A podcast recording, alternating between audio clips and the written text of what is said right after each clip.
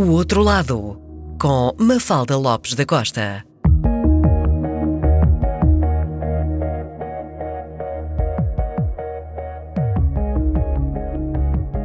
Académico, investigador e escritor, presidente do Instituto Superior Técnico desde 2012, publicou mais de 150 artigos científicos e artigos em conferências e é o autor de três livros: The Digital Mind, publicado pelo MIT Press e ST Press, Computer Architecture, publicado pela World Scientific e pelo IST Press, e Inteligência Artificial, publicado pela Fundação Francisco Manuel dos Santos.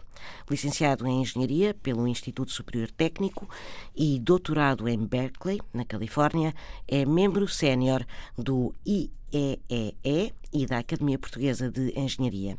Foi diretor do INESC ID entre 2000 e 2009 e tem uma paixão por inteligência artificial. Este é o outro lado de Arlindo Oliveira. Boa tarde, Sr. Professor. Bem-vindo ao programa.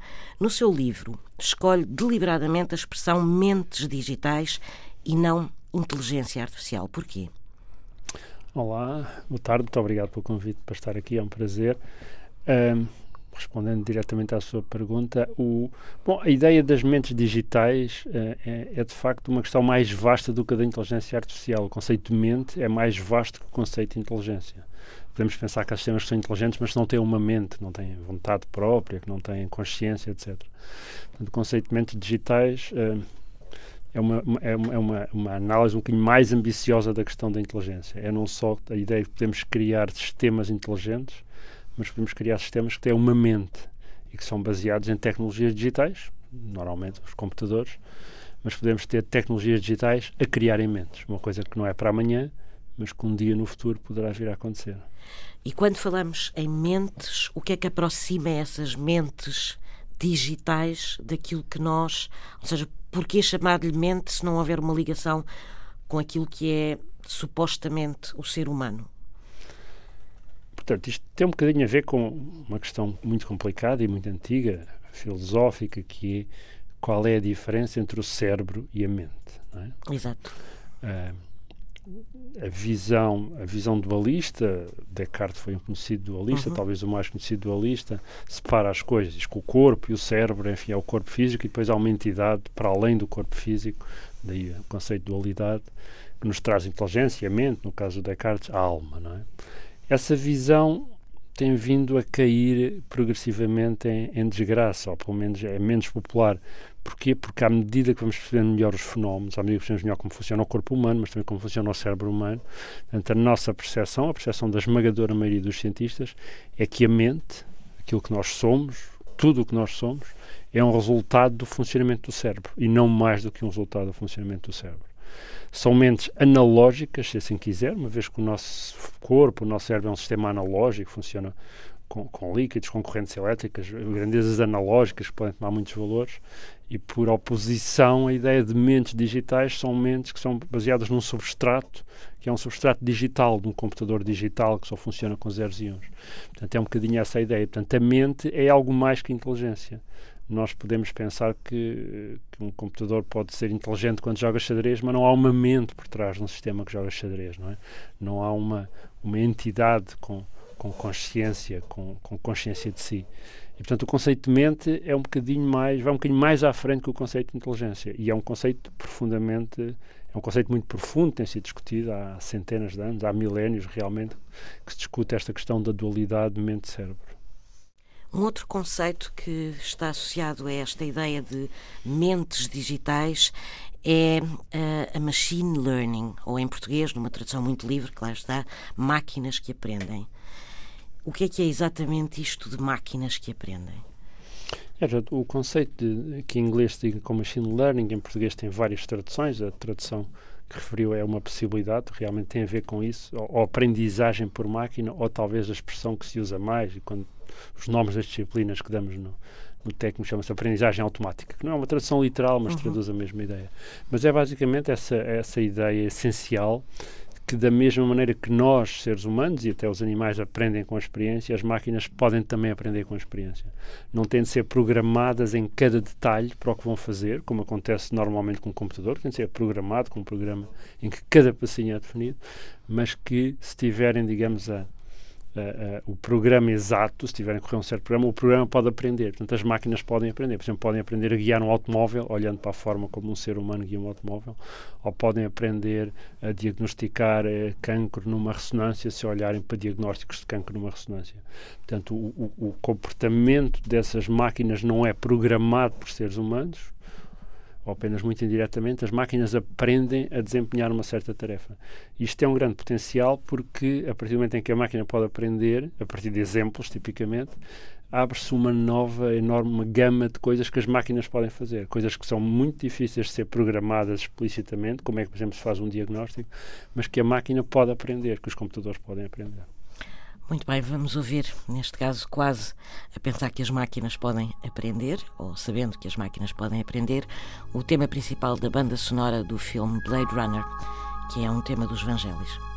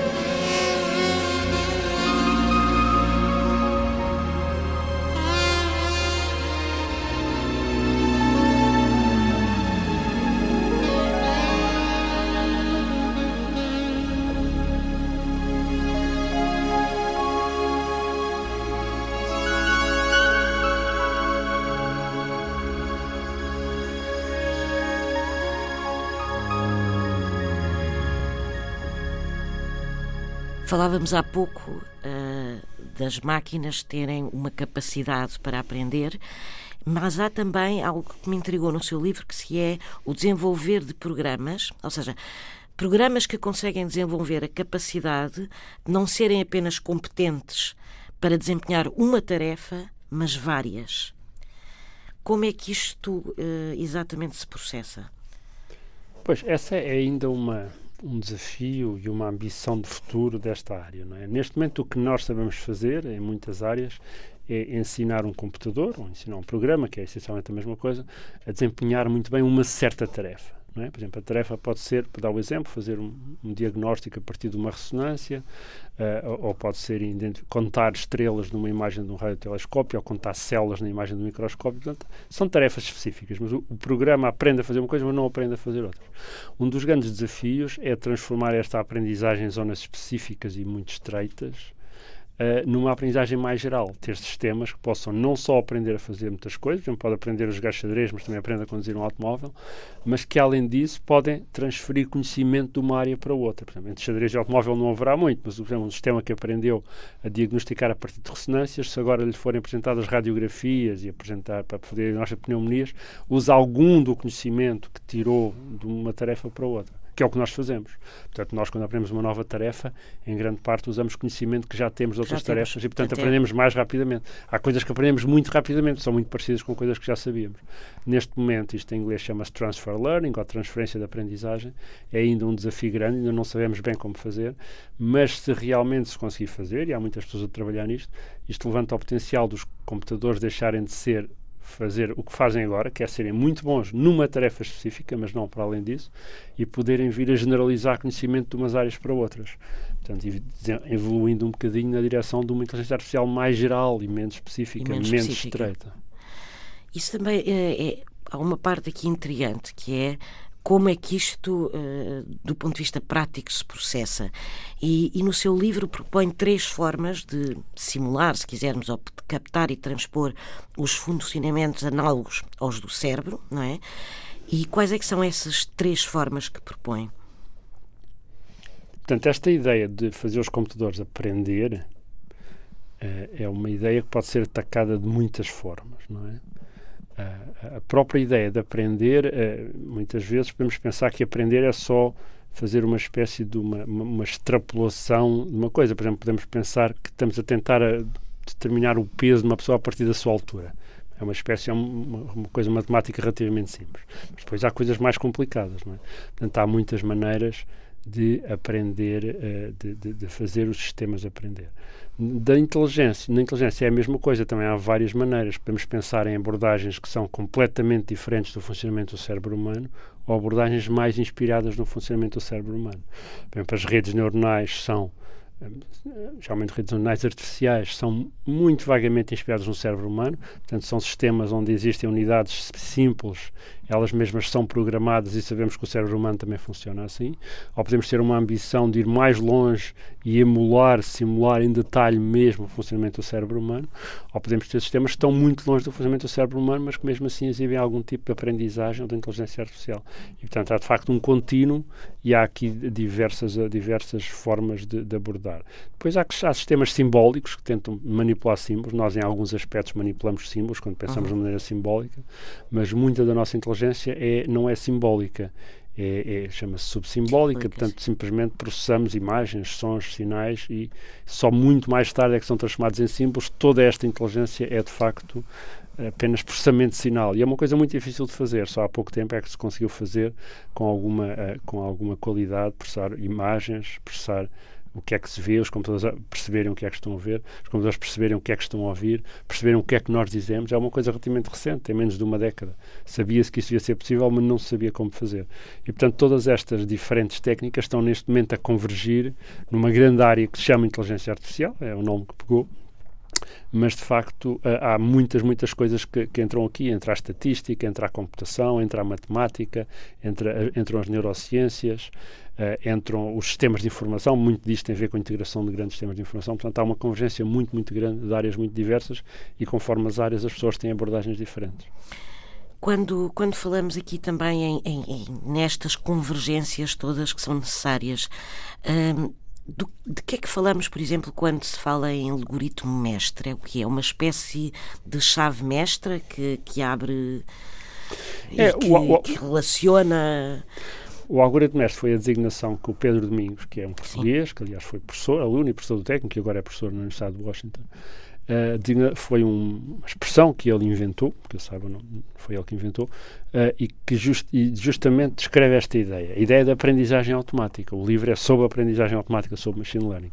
A ideia é que se nós tivermos um algoritmo que permita que uma vez que seja executado por uma máquina, um computador, permita que o computador aprenda qualquer tarefa, é o algoritmo mestre, ou o algoritmo mestre tem uma tradução portuguesa muito boa, mas enfim, é um mestre dos algoritmos, é o uhum. master algoritmo, portanto é o algoritmo mais importante de todos, uhum. porque é um algoritmo que pode ser usado para fazer as máquinas aprenderem qualquer tarefa que nós queiramos. Por exemplo, podíamos conceptualmente ter uma máquina que aprenda a fazer entrevistas para a rádio. Ou uma máquina que aprenda a fazer locução na televisão, desde que aprenda. E, portanto, o, o, Pedro Domingos, de facto, usou essa ideia do algoritmo mestre, porque se alguma vez tivermos sucesso em ter um algoritmo suficientemente poderoso que possa ser usado para as máquinas aprenderem a fazer qualquer coisa, é o mestre dos algoritmos, a mãe de todos os algoritmos, se quiserem para usar outra expressão, a tradução em português e o livro em português chama-se o algoritmo mestre por causa disso, porque é de facto um algoritmo fundamental. Da maneira é o algoritmo que o cérebro humano executa, se pensarmos nisso, porque o cérebro humano tem esta capacidade de aprender.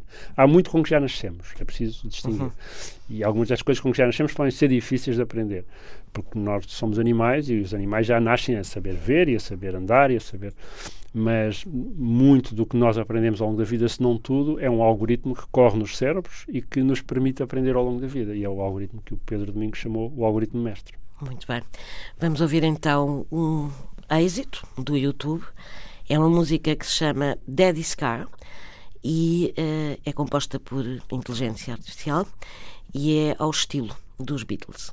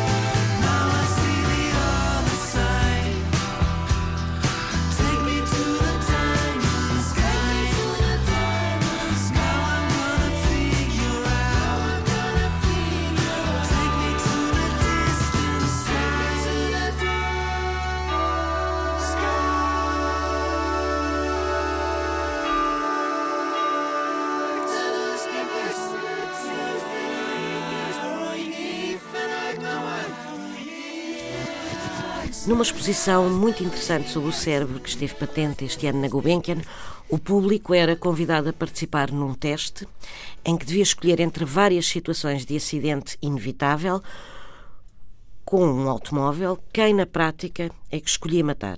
Este é um teste que se destina a recolher dados para depois poder formar uma espécie de bolo moral, chamemos-lhe assim, que será alimentado aos futuros veículos sem condutor.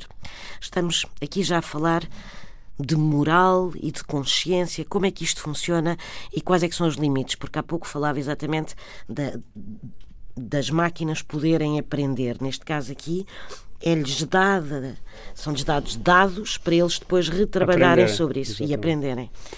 Pois, essa exposição que foi muito interessante, eu tive, tive a honra de, de ajudar a montar um bocadinho dessa exposição, uh, que tinha várias partes, tinha sobre a evolução, tinha, tinha sobre o cérebro em si, sobre a componente biológica, e tinha uma pequena parte uma parte sobre o futuro da inteligência, o futuro da inteligência artificial.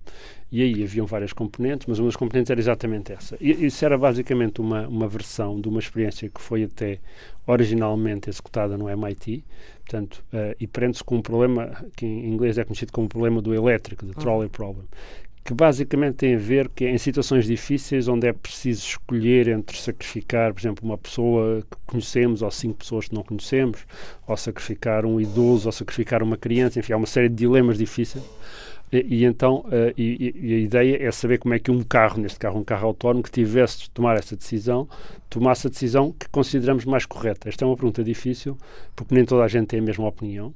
As decisões que se tomam em situações particularmente difíceis variam com as culturas, variam com as pessoas, variam com, com o sexo com, com da, da, pessoa, com o género da pessoa, e, portanto, uh, uh, são, são questões difíceis. O que, que essas pessoas do MIT tentaram fazer foi obter tanta informação quanto possível que nos desse uma ideia de quais são os valores morais da população, da sociedade em geral, tomados, digamos, em média, de maneira que esses valores relativos, sei lá, uh, entre um cão e um gato, quem é que se atropela? Entre uma criança e um cão. Algumas são óbvias, outras nem Mas por vamos, isso. É? Chegar a uma, a uma, uma solução estatística. Chega-se a uma solução estatística. Cada pessoa tem, tem uh, problemas diferentes. Aliás, o problema do, do elétrico, do trolley, é, é, muito interessante porque as pessoas, nas mesmas condições, fazem coisas diferentes. O, a versão mais básica é um elétrico vai matar cinco pessoas, mas você pode desviar o elétrico e matar uma outra pessoa que está numa linha ao lado. Desvia ou não desvia? Uhum. A maior parte das pessoas dizem que sim, eu desvio porque mato. É verdade que sou responsável por matar uma pessoa, mas a pessoa salvo cinco pessoas. Mas depois, numa outra situação, que é, por exemplo, está num, num hospital, há cinco pessoas que precisam de um transplante de órgãos, chega uma pessoa para entregar uma pizza que, se lhe tirar os órgãos, salva as outras cinco pessoas. Formalmente é a mesma situação. Mas moralmente é completamente Aí a esmagadora maioria das pessoas diz que não faria a operação. depois há uma série de outros casos intermédios, mais ou menos complicados. Mas isto só para dizer que o que está em causa não é só a questão objetiva, o uhum. número de pessoas que se salvam, o número de pessoas que não se salvam, nem se são jovens, são questões muito mais subjetivas dependendo das circunstâncias. E é por isso que esse teste é interessante, porque colocou as pessoas perante uma série de condições, matar os ocupantes do veículo, matar as pessoas que estão na passadeira, se a pessoa estava a atravessar com luz verde ou com luz vermelha, são tudo questões que afetam. Nós normalmente não temos de tomar estas decisões, normalmente não temos tempo, portanto, quando há um acidente, tipicamente, não, aquilo acontece numa fração de segundo, nós não temos tempo, mas os computadores, como pensam muito mais rápido, terão, terão tempo. Daí que seja importante que caso venhamos, e como é provável que venha a acontecer, a colocar decisões destas complicadas nas mãos de computadores a conduzir carros autónomos ou até outros tipos de, de, de, de, outros tipos de situações, que eles tenham uma boa percepção do que é que é, como disse, a média estatística da moral das pessoas, que é melhor mesmo assim do que o carro dizer eu não fui para ali porque matava dois cães, dois animais e fui antes para ali que matava uma pessoa, que é uma decisão que nos parece mais ou menos óbvia para todos, Sim. que não faria sentido, mas que se dedicássemos simplesmente a contar seres vivos, resultaria nisso. Mas depois há questões de facto muito complicadas e esses autores desse estudo, que depois foi Uh, teve também ali uma exibição ali na Gulbenkian. Os autores deste estudo publicaram um artigo muito interessante, salvo na Science, uh, onde escreviam as conclusões do estudo e alguns resultados um bocadinho inesperados, como por exemplo que as pessoas reagem de forma diferente em países com culturas diferentes. O que se alguma vez esta questão se vier a colocar, o carro tem de ser reprogramado quando passa a fronteira. mas, é, mas ao mesmo tempo que é muito surpreendente que isso tenha acontecido, é óbvio que tenha acontecido. Porque, de facto, uh, nós estamos aqui a falar de de moral, se quisermos, é. de, e portanto é, é natural.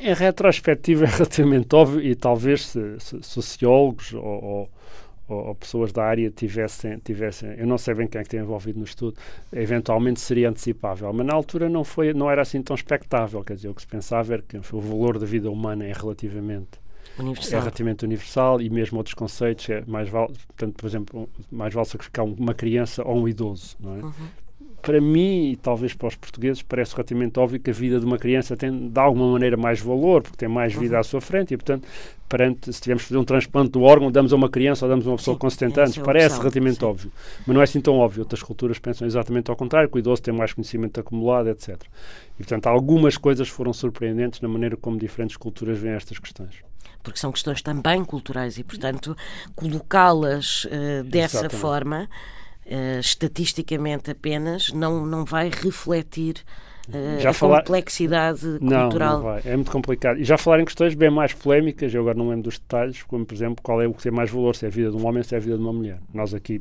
pensaríamos uhum. provavelmente que essa questão não tem discussão possível, são igualmente falados nas, nas mesmas circunstâncias, mas outras culturas não Não, não, não obviamente assim. que não. Tenho também uma outra questão que, que me surgiu uh, no livro e que, e que tem a ver com uh, os limites. Uh, como é que eu poderia colocar a, a, questão? Que é os limites que se põem neste momento em relação à aprendizagem das máquinas e qual é que é, uh, fazendo futurologia, claro está, a ideia de limite que se tem hoje em dia, projetando-a no futuro, serão limites de que género em termos de aprendizagem para as máquinas? Pois, nós, nós não sabemos, não é? Nós realmente não sabemos. A tecnologia tem evoluído muito rapidamente. A questão de reproduzir inteligência e aprendizagem e outros comportamentos inteligentes uh, em máquinas foi muito tem sido muito mais difícil do que se antecipou ao princípio. Ali na década de 60 houve algumas afirmações muito otimistas sobre onde é que seria possível chegar, que dentro de uma década o problema da inteligência artificial estaria resolvido, etc. Isso não se veio verificar, pelo contrário, a inteligência revelou-se muito mais difícil de reproduzir numa máquina do que se pensava, ainda agora com todos os avanços. Uh, há muitas pessoas que acreditam que nunca chegaremos a uma situação onde uma máquina tenha uma inteligência comparável à do ser humano. Outras pessoas não concordam muito com isso, basicamente por causa desta ideia de que o conhecimento vai acumulando, não é? isto não anda, muito, não anda para trás. Uma vez que se descobre uma coisa, isso fica disponível para toda a gente. A ciência essencialmente anda sempre para a frente, porque cada conhecimento novo fica registado, fica guardado, fica disponível nas próximas gerações. E, portanto, num sistema que vai avançando sempre, parece improvável que venha a atingir uma barreira e que nós conseguimos ter sistemas tão inteligentes como um cão, mas não como um ser humano. As pessoas que acham, não, não só vamos ter sistemas tão inteligentes como um ser humano, como até podemos ter sistemas bastante mais inteligentes que um ser humano. Por, porque, por razão é que se este processo de aumento de inteligência vai crescendo, porque é que há de parar mais ou menos ao nível da nossa inteligência. Podemos ter sistemas vastamente mais inteligentes, um sistema que tem conhecimento de, toda, de tudo o que está na internet, tudo o que foi escrito, todos os artigos que foram escritos e que pensa mil vezes mais rapidamente que um de nós e que já leu todos os livros que há para ler é presumível que um sistema deste seja bastante mais inteligente que um ser humano. Estas são questões que se colocam e também a questão se devemos pôr limites, se devemos nem sequer arriscar construir um sistema destes.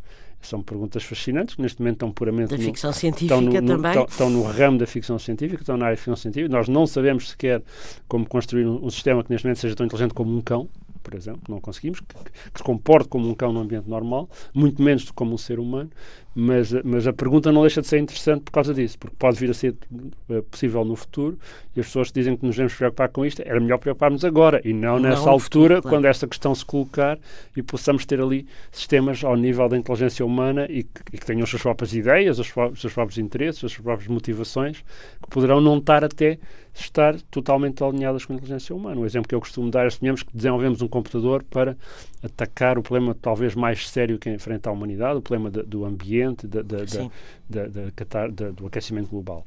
O sistema pode se dedicar a uma solução relativamente simples para isto, que é exterminar a humanidade e, portanto, resolve uhum. o aquecimento global. Mas não era bem essa a solução que nós estávamos a pensar, não é? Estávamos a pensar uma coisa um bocadinho diferente. Portanto, convinha, convinha uh, talvez planear agora para a possibilidade de que um dia no futuro possamos vir a ter estes sistemas. Estes problemas. Esperemos que não, mas vamos ouvir de qualquer forma Space Oddity de David Bowie. Ground control to Major Tom. Ground control to Major Tom. Take your protein pills and put your helmet on. Ground control to Major Tom. Seven, six, commencing countdown, engines on. Three, two, check ignition, and may God's love be with you.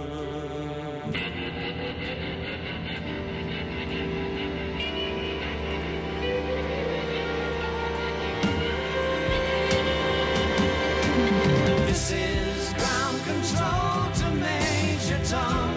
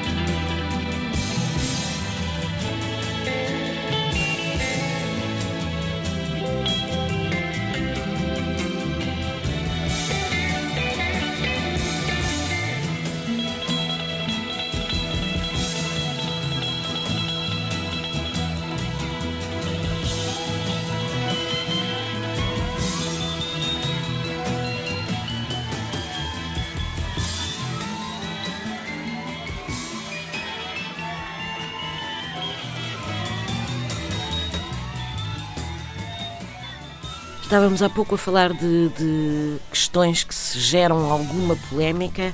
Este ano, no seu discurso de abertura do ano académico da Universidade de Lisboa, causou também alguma polémica. Quer explicar-me um pouco porquê ou qual é que é a sua percepção sobre esta polémica que foi gerada em torno deste discurso?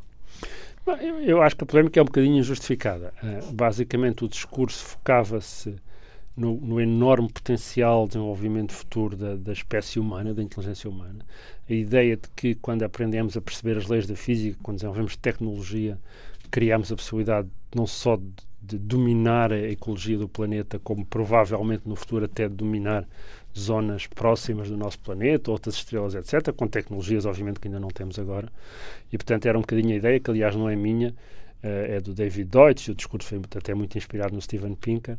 A, ideia, a sociedade humana tem evoluído muito rapidamente e o seu potencial de desenvolvimento futuro é infinito. Era um bocadinho esta a ideia e argumentei que para, para, para, atacar muitas das questões problemáticas que temos agora, em especial as questões ambientais, precisamos de mais tecnologia, precisamos de aviões que não poluam, precisamos de formas de energia que não, que não libertem dióxido de carbono para a atmosfera, precisamos de retirar dióxido de carbono da atmosfera com técnicas de, sequestro de carbono, uh, precisamos de, de, tecnologias mais limpas para alimentar uma população que cresce, etc, etc. Tudo isto são questões tecnológicas. O discurso foi interpretado como colocando uma primazia absoluta no desenvolvimento da tecnologia, da ciência, da tecnologia da engenharia e desprezando outras áreas do conhecimento e até menos desprezando outras áreas do conhecimento.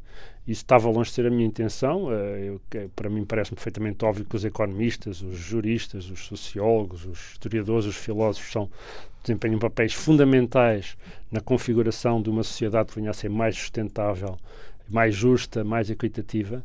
Uh, e, portanto, eu não disse isso, e, mas as pessoas leram isso, digamos, nas entrelinhas do discurso, e, portanto, acho que é, uma, é de facto uma polémica um bocadinho estéril, mas obrigado pela e oportunidade. É uma polémica também muito antiga, que é, que é a polémica que já quer dizer, é, aliás, é vetusta, é tão antiga que é vetusta, porque é a polémica dos anos 50 de ah, isto não é a tecnologia que vai resolver o mundo e a tecnologia vai dar cabo do homem, vai substituir o homem e por aí fora. Está quase ancorada nessa velha polémica, esta que foi gerada agora com o, com o seu discurso. Pois, provavelmente, quer dizer, eu, eu acho que pomos as culpas na tecnologia, claramente, até, por exemplo, o aquecimento global é uma consequência da tecnologia, mas a mesma tecnologia que criou o aquecimento global, que é basicamente o nosso consumo de combustíveis fósseis, tem sido também a tecnologia que, uh, que tem permitido que uma, uma, enorme melhoria da qualidade de vida, uh, uma, uma, uma, melhoria enorme da qualidade da saúde, do nível de vida, da, da esperança média de vida, e, portanto, estas coisas estão todas relacionadas. Portanto, eu acho que uh, culpar a tecnologia dos males do mundo parece-me francamente errado. Ter a esperança que a tecnologia só por si resolva os problemas do mundo também parece francamente errado, até porque a maior parte dos problemas não são tecnológicos, são sociais e económicos. Uh, e, portanto, uh, o que me parece claro é que é precisa nova tecnologia, porque a tecnologia que temos não é adequada. Basta ver, o motor de combustão interna vai ter de ser descontinuado, os motores a jacto com combustíveis fósseis provavelmente terão de ser descontinuados, a geração de energia com combustíveis fósseis terá de ser descontinuada. Podia dar exemplos aqui que nunca mais acabam. As tecnologias não existem, têm de ser desenvolvidas. Mas os problemas essenciais nem são tecnológicos, porque essas tecnologias estão ao alcance e algumas até já temos protótipos. Os problemas essenciais são económicos, são sociais, são questões de, de, direito e de legislação e de cooperação internacional, e aí são precisos todos os ramos do saber. E, portanto, parece-me ser uma polémica francamente um bocadinho estéril e que nem, nem valia aprofundar muito, mas enfim, estas, como disse, é, é, é vetusta e é uma polémica favorita, digamos. As áreas Sim. gostam de se digladiar mutuamente relativamente à sua importância relativa. É do ponto de vista uh, do ensino, uh, algo que me, que, que me intriga, ou seja, como é que uh, se produzem hoje em dia, uh, não é mentes digitais, obviamente, mas é uh, mentes analógicas que possam e que consigam pensar essas mentes digitais.